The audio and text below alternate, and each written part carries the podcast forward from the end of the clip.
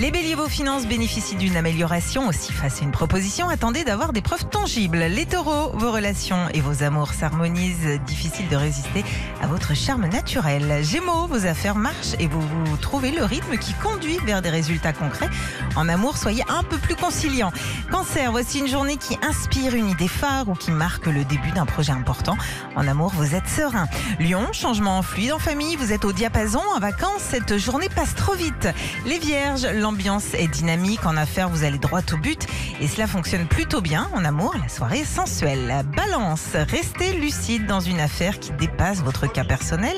C'est en voyant au-delà des apparences que vous serez gagnant.